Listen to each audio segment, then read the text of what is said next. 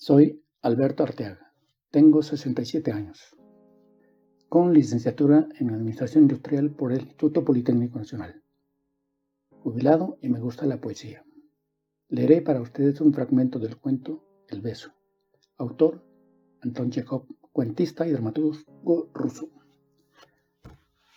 Pero en el camino de retorno le sucedió una pequeña aventura. A la mitad del recorrido se dio cuenta de que no iba por donde debía.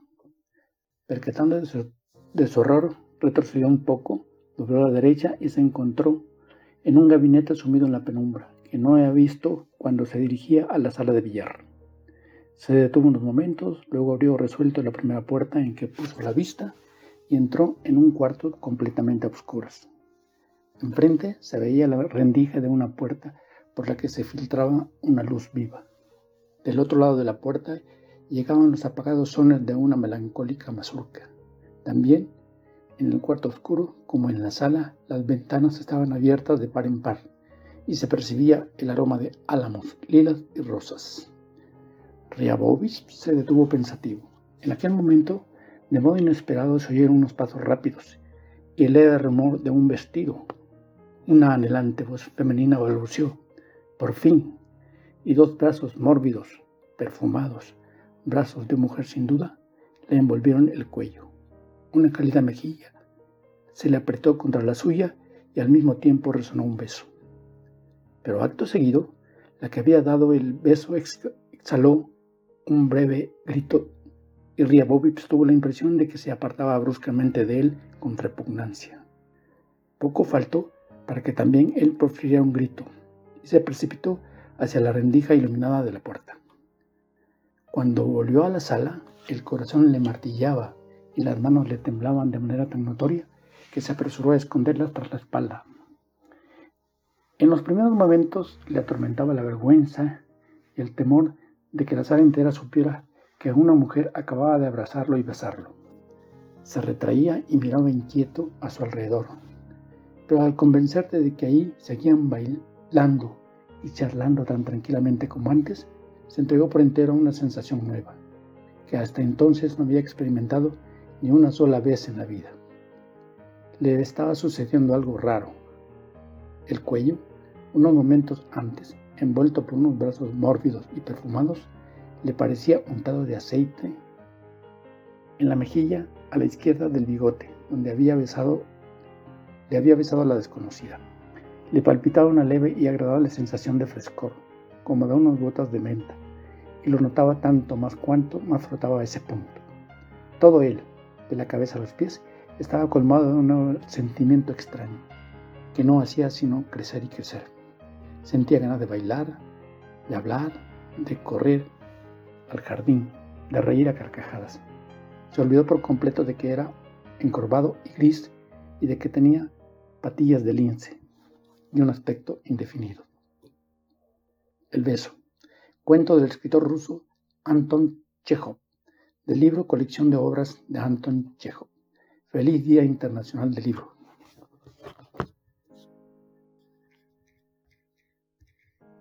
Hola, mi nombre María Elena Galvez Pérez. Mi país natal, Cuba. Viviendo en México ya 18 años y de profesión licenciada en Contabilidad y Finanzas. Desde muy pequeña mi pasión por la lectura ha estado presente. A lo largo de mi vida he disfrutado de maravillosos relatos, historias, novelas, poesías, cuentos y en cada libro algo nuevo por descubrir y algo nuevo para almacenar en nuestros aprendizajes, vivencias y disfrutes. Muchos escritores, con su toque y encanto personal. Es por ello, si me llegasen a preguntar, ¿Existe un preferido? Mi respuesta sin pensar sería, no existe el único. Recientemente terminé de leer el libro Largo pétalo de mar de la escritora chilena Isabel Allende. Esta fascinante novela se desarrolla en plena guerra civil española y nos narra la historia de un joven médico de nombre Víctor Dalmau que junto a su amiga pianista Roser Bruguera se ven obligados a abandonar Barcelona, exiliarse y cruzar los Pirineos rumbo a Francia a bordo del Winnipeg un navío fletado por el poeta Pablo Neruda que llevó más de 2.000 españoles rumbo a Valparaíso, todos en busca de la paz y la libertad que no tuvieron en su país. Cierro con mi fragmento preferido. Debemos defender la democracia, amigos, pero recuerda que no todo ha de ser política. Sin ciencia, industria y técnica no hay progreso posible y sin música y arte no hay alma. Gracias.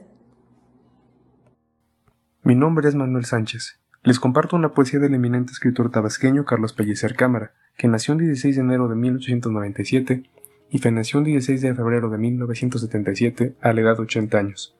La presente se titula Horas de Junio.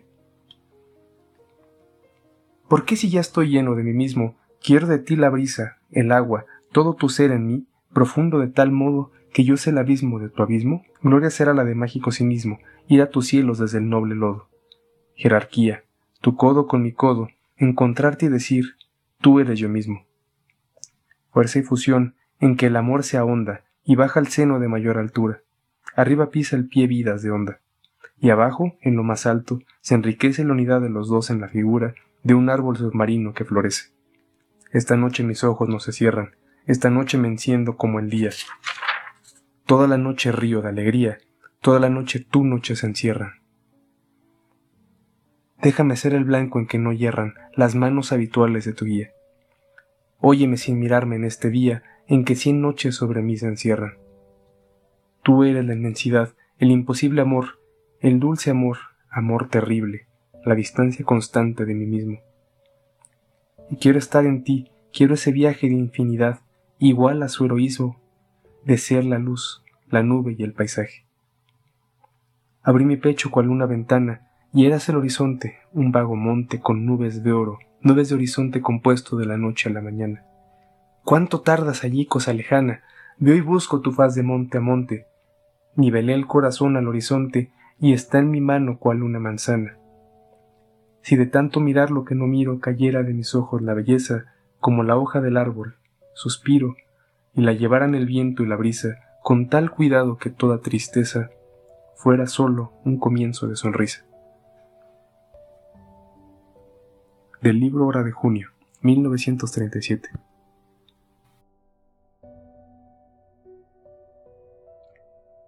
Hola, mi nombre es Marta Leticia Guadarrama y esta ocasión quiero compartir con ustedes un extracto de una novela corta de José Emilio Pacheco y me gusta mucho el costumbrismo de México, que es mi país. Capítulo 10. La lluvia de fuego. Mi madre insistía en que la nuestra, es decir, la suya, era una de las mejores familias de Guadalajara. Nunca un escándalo como el mío. Hombres honrados y trabajadores, mujeres devotas, esposas abnegadas, madres ejemplares, hijos obedientes y respetuosos. Pero vino la venganza de la indiada y el peladaje contra la decencia y la buena cuna. La revolución se embolsó nuestros ranchos y nuestra casa bajo pretexto de que en la familia hubo muchos cristeros.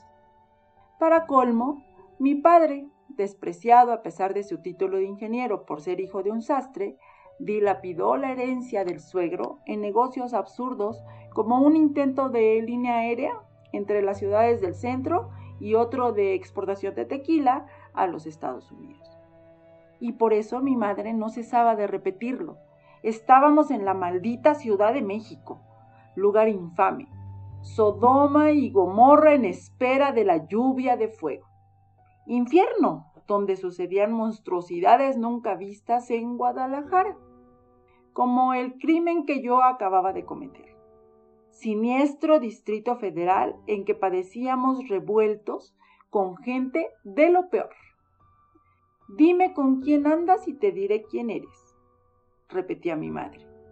¿Cómo es posible que en una escuela que se supone decente acepten al bastardo de una mujer pública, ese muchacho, porque en realidad no se sabe quién habrá sido el padre de entre todos los clientes de esa pervertidora de menores.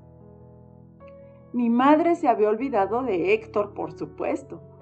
Decía que él fue uno de los militantes que expulsaron al rector y borraron el letrero Dios no existe en el mural que Diego Rivera pintó en el Hotel del Prado. Héctor leía Mi lucha, libros sobre el mariscal Rommel, La breve historia de México del maestro Vasconcelos, Garañón en el harén, Las noches de la insaciable, novelitas pornográficas impresas en La Habana que se vendían bajo cuerda en San Juan de Letrán y en los alrededores del Tívoli. Mi padre devoraba los libros Cómo ganar enemigos, Cómo ganar amigos e influir en los negocios, El dominio de sí mismo, La vida comienza a los 40. Mi madre, por otro lado, escuchaba todas las radionovelas de la XW mientras hacía sus quehaceres. Héctor, ¿quién lo viera ahora? El industrial enjuto, calvo, solemne y elegante en que se ha convertido mi hermano. Tan devoto, tan respetable, tan digno en su papel de hombre de empresa al servicio de las transnacionales. Caballero católico, padre de once hijos. Pero en aquella época, de joven, sirvientas que huían porque, guiado por la divisa de su pandilla, carne de gata, buena y barata, Héctor irrumpía a medianoche desnudo, enloquecido por sus novelitas, en el cuarto de la azotea y forcejeaba con las muchachas. Los gritos despertaban a mis padres. Subían corriendo. Mis hermanas y yo observábamos todos agazapados en la escalera de caracol. Regañaban a Héctor, amenazaban con echarlo de la casa y a esas horas despedían a la criada, aún más culpable que el joven, por andar provocándolo.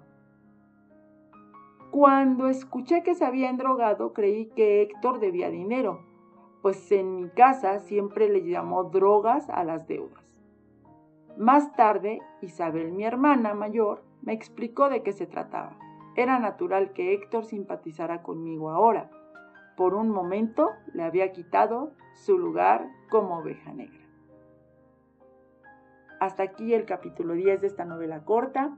Espero que esto haya despertado su interés. Muchas gracias.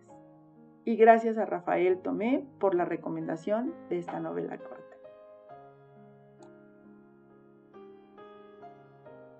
Hola, soy Fernando Cabezas, tengo 47 años, soy coach de desarrollo personal y financiero y vivo acá en Chile, soy chileno y español.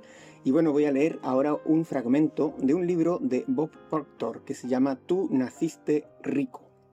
Y dice así, empiece inmediatamente a jugar un juego mental con usted mismo. Acostúmbrese a visualizarse en posesión de gran riqueza Piense en algunas de las cosas que haría con ese dinero y comience a hacerlas mentalmente. Dado que su mente subconsciente no distingue entre hacer algo y visualizar qué se hace, este ejercicio le ayudará a desarrollar rápidamente una conciencia de prosperidad. Recuerde, es una ley absoluta de su ser el hecho de que tiene que tener algo mentalmente antes de tenerlo en el plano físico. Comprenda también que todo el mundo habla mentalmente consigo mismo. De hecho, algunos lo hacen en voz alta. Por ello, cuando tenga una conversación privada consigo, hable siempre de lo bien que se siente uno al ser rico. Felicítese por volverse rico y escuche a otros felicitándole también. Debería darse cuenta de que aunque esto parezca un juego, está haciendo una de las cosas más sabias que puede hacer. Está trabajando desde un potencial alto a un potencial bajo. Se está embarcando en un programa de desarrollo personal. Va a aprender que hay mucho más en su persona de lo que ven los ojos y debe agarrar ese factor de su personalidad oculto si de verdad quiere desarrollarse apropiadamente. La verdad es que usted nunca verá la parte más grande de su ser porque su naturaleza no es física, de hecho, pronto se dará cuenta de que vive constantemente de forma simultánea en tres planos de existencia distintos. Usted es un ser espiritual con un intelecto que vive en un cuerpo físico. Para entender mejor esta abstracción, tenga en mente los tres planos de existencia distintos en los que vive simultáneamente, Primero, el plano espiritual de los pensamientos, que es el potencial más alto. Segundo, el plano intelectual de las ideas, que es el potencial medio. Y tercero, el plano físico de los resultados, que es el potencial más bajo. Por lo tanto, haciendo lo que le he sugerido, usted utiliza meramente su naturaleza divina para elegir los pensamientos que construirán una idea. En nuestro caso, la idea es la gran riqueza personal, el auténtico éxito financiero. Sea muy consciente de que las ideas, como la idea del éxito financiero, no se forman por sí mismas. La personalidad humana tiene que comenzar el proceso con pensamientos que entonces podrán ser utilizados para construir una idea.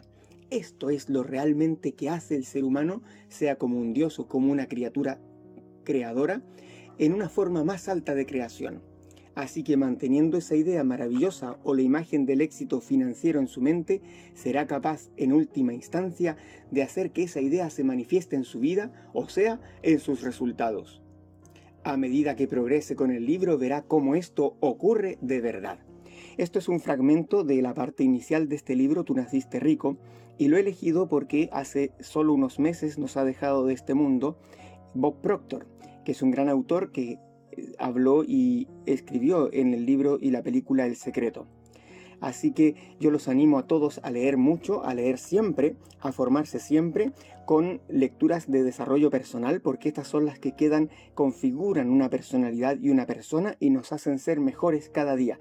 Y entonces de alguna forma estamos invirtiendo en lo mejor, en el mejor negocio que podemos invertir, que es en nosotros mismos, en nuestra vida. Así que leamos mucha lectura de desarrollo personal y feliz Día Internacional del Libro.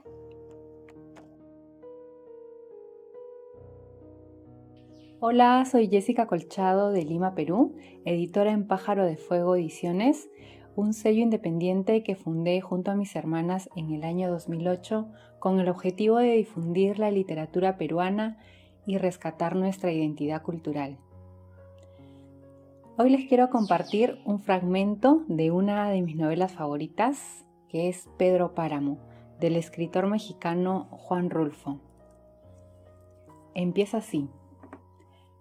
Vine a Comala porque me dijeron que acá vivía mi padre, un tal Pedro Páramo. Mi madre me lo dijo, y yo le prometí que vendría a verlo en cuanto ella muriera. Le apreté sus manos en señal de que lo haría, pues ella estaba por morirse y yo en un plan de prometerlo todo. No dejes de ir a visitarlo, me recomendó. Se llama de otro modo y de este otro. Estoy segura de que le dará gusto conocerte. Entonces no pude hacer otra cosa sino decirle que así lo haría, y de tanto decírselo se lo seguí diciendo, aun después que a mis manos les costó trabajo zafarse de sus manos muertas. Espero que les haya gustado. Chao.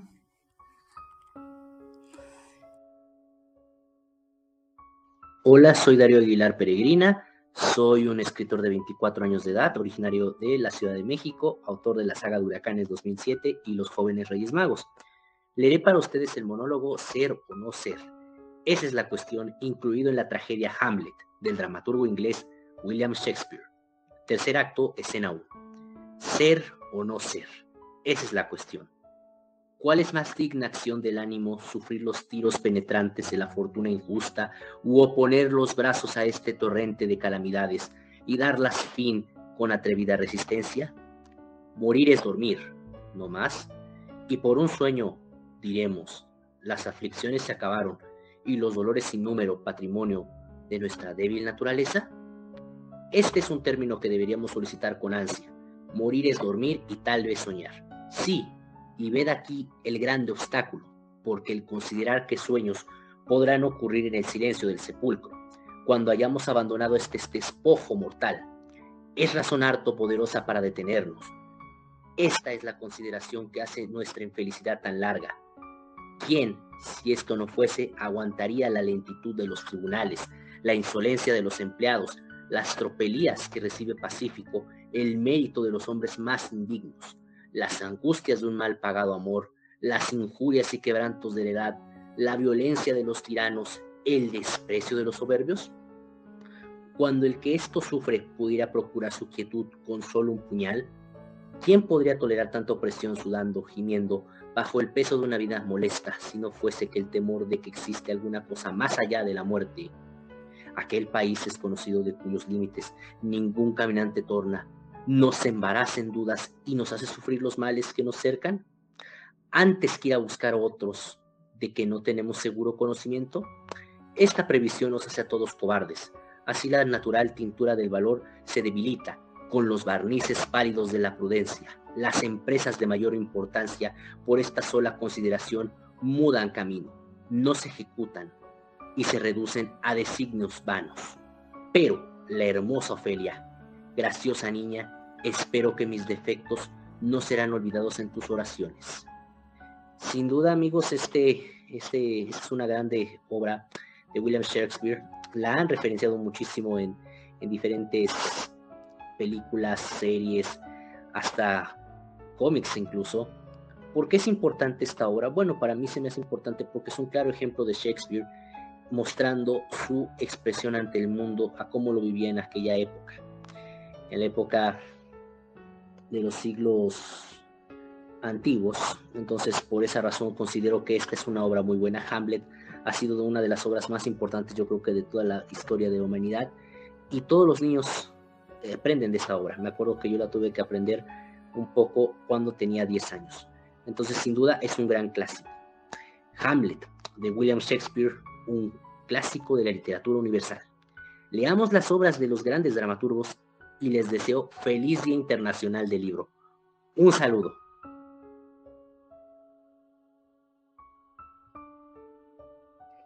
Hola, soy Adriana, tengo 53 años, soy mexicana y me encanta leer.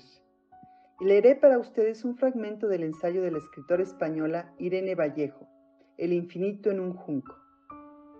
Tú que lees este libro has vivido durante algunos años en un mundo oral, desde tus balbuceos con lengua de trapo hasta que aprendiste a leer. Las palabras solo existían en la voz, Encontrabas por todas partes los dibujos mudos de las letras, pero no significaban nada para ti.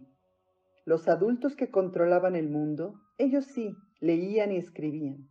Tú no entendías bien qué era eso, ni te importaba demasiado, porque te bastaba hablar. Los primeros relatos de tu vida entraron por las caracolas de tus orejas. Tus ojos aún no sabían escuchar. Luego llegó el colegio, los palotes, los redondeles, las letras, las sílabas. En ti se ha cumplido a pequeña escala el mismo tránsito que hizo la humanidad desde la oralidad a la escritura. Mi madre me leía libros todas las noches sentada en la orilla de mi cama. Ella era la rapsoda, yo su público fascinado. El lugar, la hora, los gestos y los silencios eran siempre los mismos, nuestra íntima liturgia. Mientras sus ojos buscaban el lugar donde había abandonado la lectura y luego retrocedían unas frases atrás para recuperar el hilo de la historia, la suave brisa del relato se llevaba todas las preocupaciones del día y los miedos intuidos de la noche. Aquel tiempo de lectura me parecía un paraíso pequeño y provisional. Después he aprendido que todos los paraísos son así, humildes y transitorios. Su voz, yo escuchaba su voz y los sonidos del cuento que ella me ayudaba a oír con la imaginación. El chapoteo del agua contra el casco de un barco, el crujido suave de la nieve, el choque de dos espadas, el silbido de una flecha, pasos misteriosos, aullidos de lobo, cuchicheos detrás de una puerta. Nos sentíamos muy unidas, mi madre y yo, juntas en dos lugares a la vez, más juntas que nunca pero escindidas en dos dimensiones paralelas, dentro y fuera, con un reloj que hacía tic-tac en el dormitorio durante media hora y años enteros transcurridos en la historia, solas y al mismo tiempo rodeadas de mucha gente, amigas y espías de los personajes. Y cuando llegábamos a episodios especialmente emocionantes, una persecución, la proximidad del asesino, la inminencia de un descubrimiento, la señal de una traición? Mi madre carraspeaba, fingía un picor de garganta, tosía. Era la señal pactada de la primera interrupción. Ya no puedo leer más. Entonces me tocaba suplicar y desesperarme. No, no lo dejes aquí. Sigue un poquito más. Estoy cansada. Por favor, por favor. Interpretábamos la pequeña comedia y luego ella seguía adelante. Yo sabía que me engañaba, claro, pero siempre me asustaba. Al final, una de las interrupciones sería de verdad, y ella cerraría el libro, me daría un beso, me dejaría a solas en la oscuridad y se entregaría a esa vida secreta que viven los mayores por la noche. Sus noches apasionantes, misteriosas, deseadas. Ese país extranjero y prohibido para los niños. El libro cerrado se quedaría sobre la mesilla, callado y terco. Leer El infinito en un junco me ha parecido un extraordinario viaje personal de una erudición incalculable, muy instructivo por la historia del libro y de la cultura en el mundo antiguo, que transmite un sentimiento de colectividad en el que tanto la propia autora como quien la lee se reconocen. Leerlo es un acto de amor por los libros. Leamos ensayos literarios, leamos la obra de escritores contemporáneos. Son lectura de gran aportación. Feliz Día Internacional del Libro. Gracias.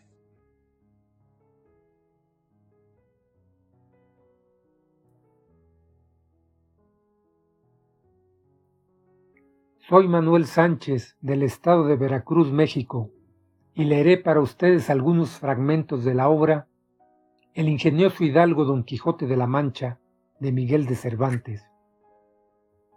En un lugar de la Mancha, de cuyo nombre no quiero acordarme, no ha mucho tiempo que vivía un hidalgo de los de lance en astillero, adarga antigua, rocín flaco y galgo corredor una olla de algo más que vaca que carnero, salpicón las más noches, duelos y quebrantos los sábados, lenteja los viernes, algún palomino de añadidura los domingos, consumían las tres partes de su hacienda.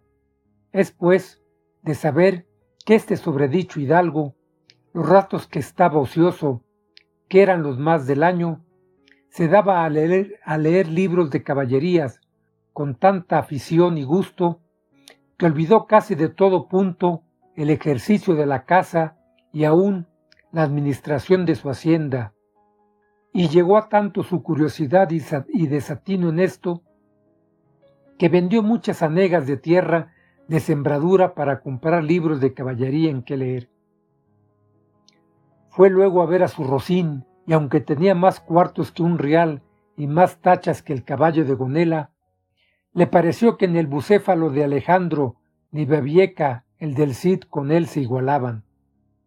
Cuatro días se le pasaron en imaginar qué nombre le pondría, porque según se decía él a sí mismo, no era razón que caballo de caballero tan famoso y tan bueno él por sí estuviese sin nombre conocido. Y así, después de muchos nombres que formó, borró y quitó, añadió, deshizo y tornó a hacer en su memoria e imaginación, al fin le vino a llamar Rocinante, nombre a su parecer alto, sonoro y significativo de lo, que había sido cuando fue Rocín, antes de lo que ahora era, que era antes y primero de, todos los rocines del mundo. En esto descubrieron treinta o cuarenta molinos de viento que hay en aquel campo, y así como don Quijote los vio, dijo a su escudero, La aventura va guiando nuestras cosas mejor de lo que acertáramos a desear, porque ves allí, amigo Sancho Panza, donde se descubren treinta o pocos más desaforados gigantes, con quien pienso hacer batalla y quitarles a todas las vidas, con cuyos despojos comenzaremos a enriquecer. Con este es buena guerra y es gran servicio de Dios quitar tan mal simiente de sobre la faz de la tierra. Y volviéndose a Sancho, a Sancho le dijo, Perdóname amigo, de la ocasión que te he dado de parecer loco como yo, haciéndote caer en el error en que yo he caído de que hubo y hay caballeros andantes en el mundo. Señores, dijo don Quijote, vámonos poco a poco, pues ya en los nidos de antaño no hay pájaros o gaño. Yo fui loco y ya soy cuerdo, fui don Quijote de la Mancha y soy agora, como he dicho, Alfonso Quijano el Bueno. Me gusta la lectura El Quijote de la Mancha por sus enseñanzas, por las grandes lecciones de vida que nos muestra Miguel de Cervantes en esta, su obra maestra. Leamos a los clásicos de la literatura universal. Feliz Día Internacional del Libro.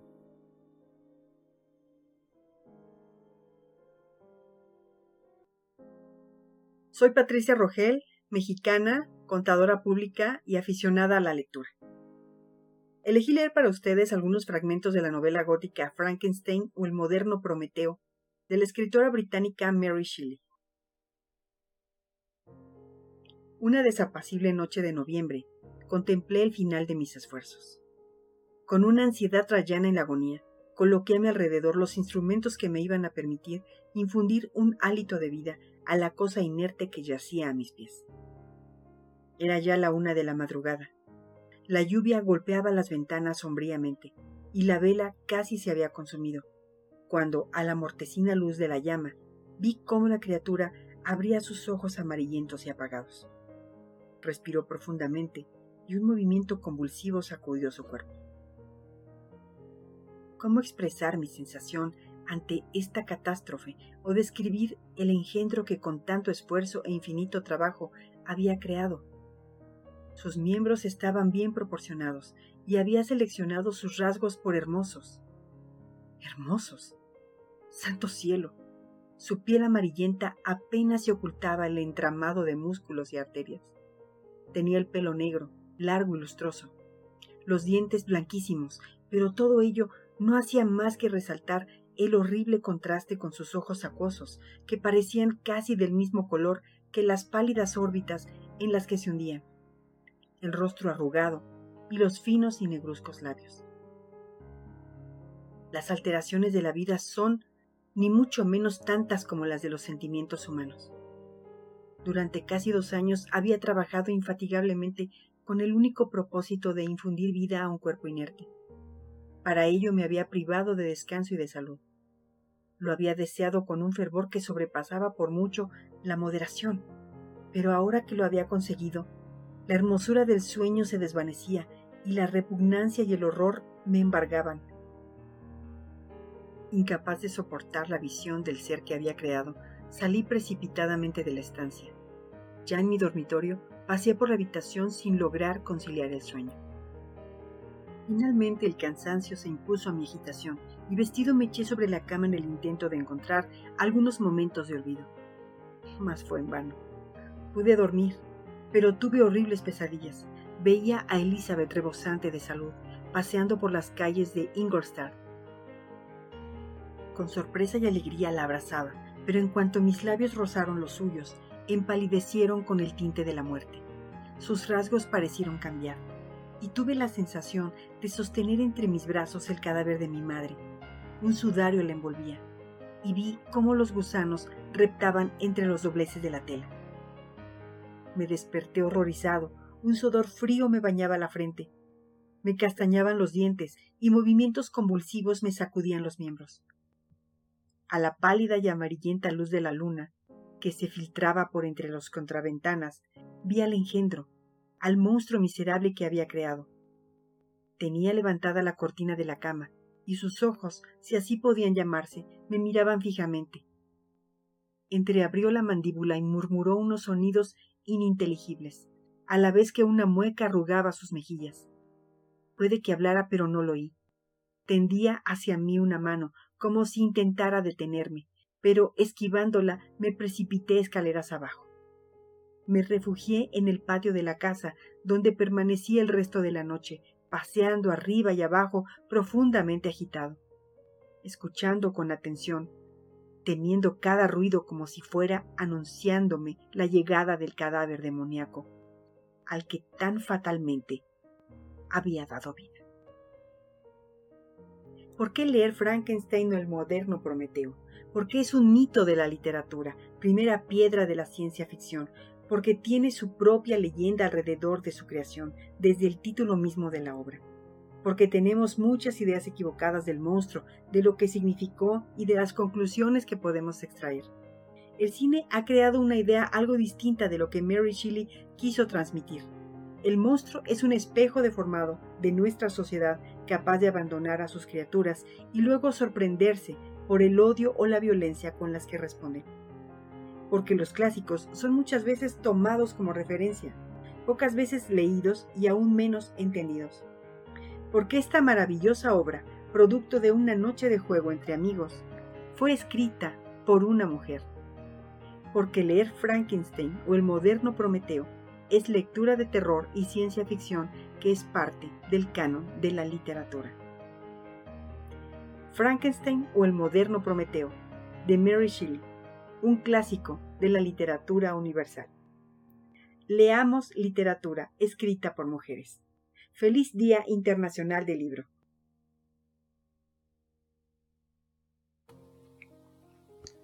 Mi nombre es Manuel Sánchez, resido en México.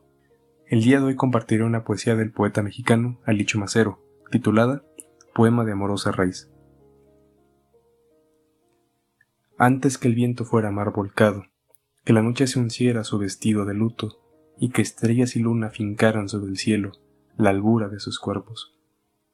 Antes que la luz, que sombra y que montaña, miraran levantarse las almas de sus cúspides, primero que algo fuera flotando bajo el aire, tiempo antes que el principio. Cuando uno nacía la esperanza, ni vagaban los ángeles en su firme blancura, cuando el agua no estaba ni en la ciencia de Dios. Antes, antes, muy antes, cuando aún no había flores en las sendas, porque las sendas no eran ni las flores estaban, cuando azul no era el cielo ni rojas las hormigas, ya éramos tú y yo. El texto que leeré a continuación es un fragmento del primer libro que tuve oportunidad de leer de principio a fin. Era ilustrado y la experiencia fue sensacional, pues cada página estaba ilustrada, cada dibujo, cada figura combinada con las palabras, los diálogos me trasladaban a un mundo maravilloso, de aventuras que a la postre se convertirían eh, para mí en la primer ventana que se abría al mundo de la literatura. Este libro editado en pasta dura, de tamaño legal, y un singular papel satinado que no puedo olvidar ni siquiera su olor ni su tacto. Tiene un significado muy especial para mí, pues lo recibía cuando tenía 12 años, de manos de mi padre, y con una hermosa dedicatoria que hasta ahora guardo muy, muy dentro del corazón, pero que por desgracia se perdió físicamente pero en mi corazón, en mis sueños más hermosos, en los recuerdos de mis aventuras imaginarias en el fondo del mar, sigue intacto, impreso, tatuado. Cada golpe de cada letra, cada impresión de cada página y me remite a épocas doradas. Así que sin más preámbulo les presento un fragmento de 20.000 leguas de viaje submarino escrito por Julio Verne, Jules Verne, con una dedicatoria especial con todo el amor para mi padre, que al escuchar sabrá perfectamente de qué le hablo, pues él es mi mejor amigo y sabe todo, absolutamente todo de mí. Gracias, Pa. Jules Verne, 20.000 leguas de viaje submarino, fragmento pero no podíamos detenernos. Había que seguir al capitán, que parecía dirigirse por senderos tan solo conocidos por él. El suelo ascendía sensiblemente y a veces, al elevar el brazo, lo sacaba por encima de la superficie del agua. Luego, el nivel del banco descendió de nuevo caprichosamente. A menudo debíamos contonear altas rocas de formas piramidales. En sus oscuras anfractuosidades, grandes crustáceos, apostados sobre sus altas patas como máquinas de guerra, nos miraban con sus ojos fijos, y bajo nuestros pies reptaban diversas clases de nereidos alargando desmesuradamente sus antenas y sus cirros tentaculares. De repente, se abrió ante nosotros una vasta gruta excavada con un pintoresco conglomerado de rocas tapizadas de flora submarina. En un primer momento, la gruta me pareció profundamente oscura. Los rayos solares parecían apagarse en ella por degradaciones sucesivas. Su vaga transparencia no era ya más que luz ahogada.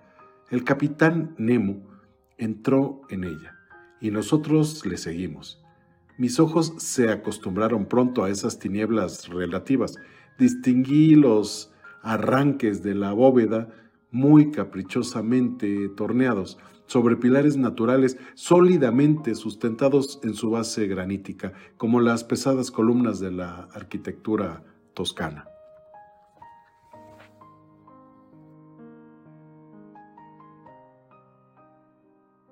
...23 de abril...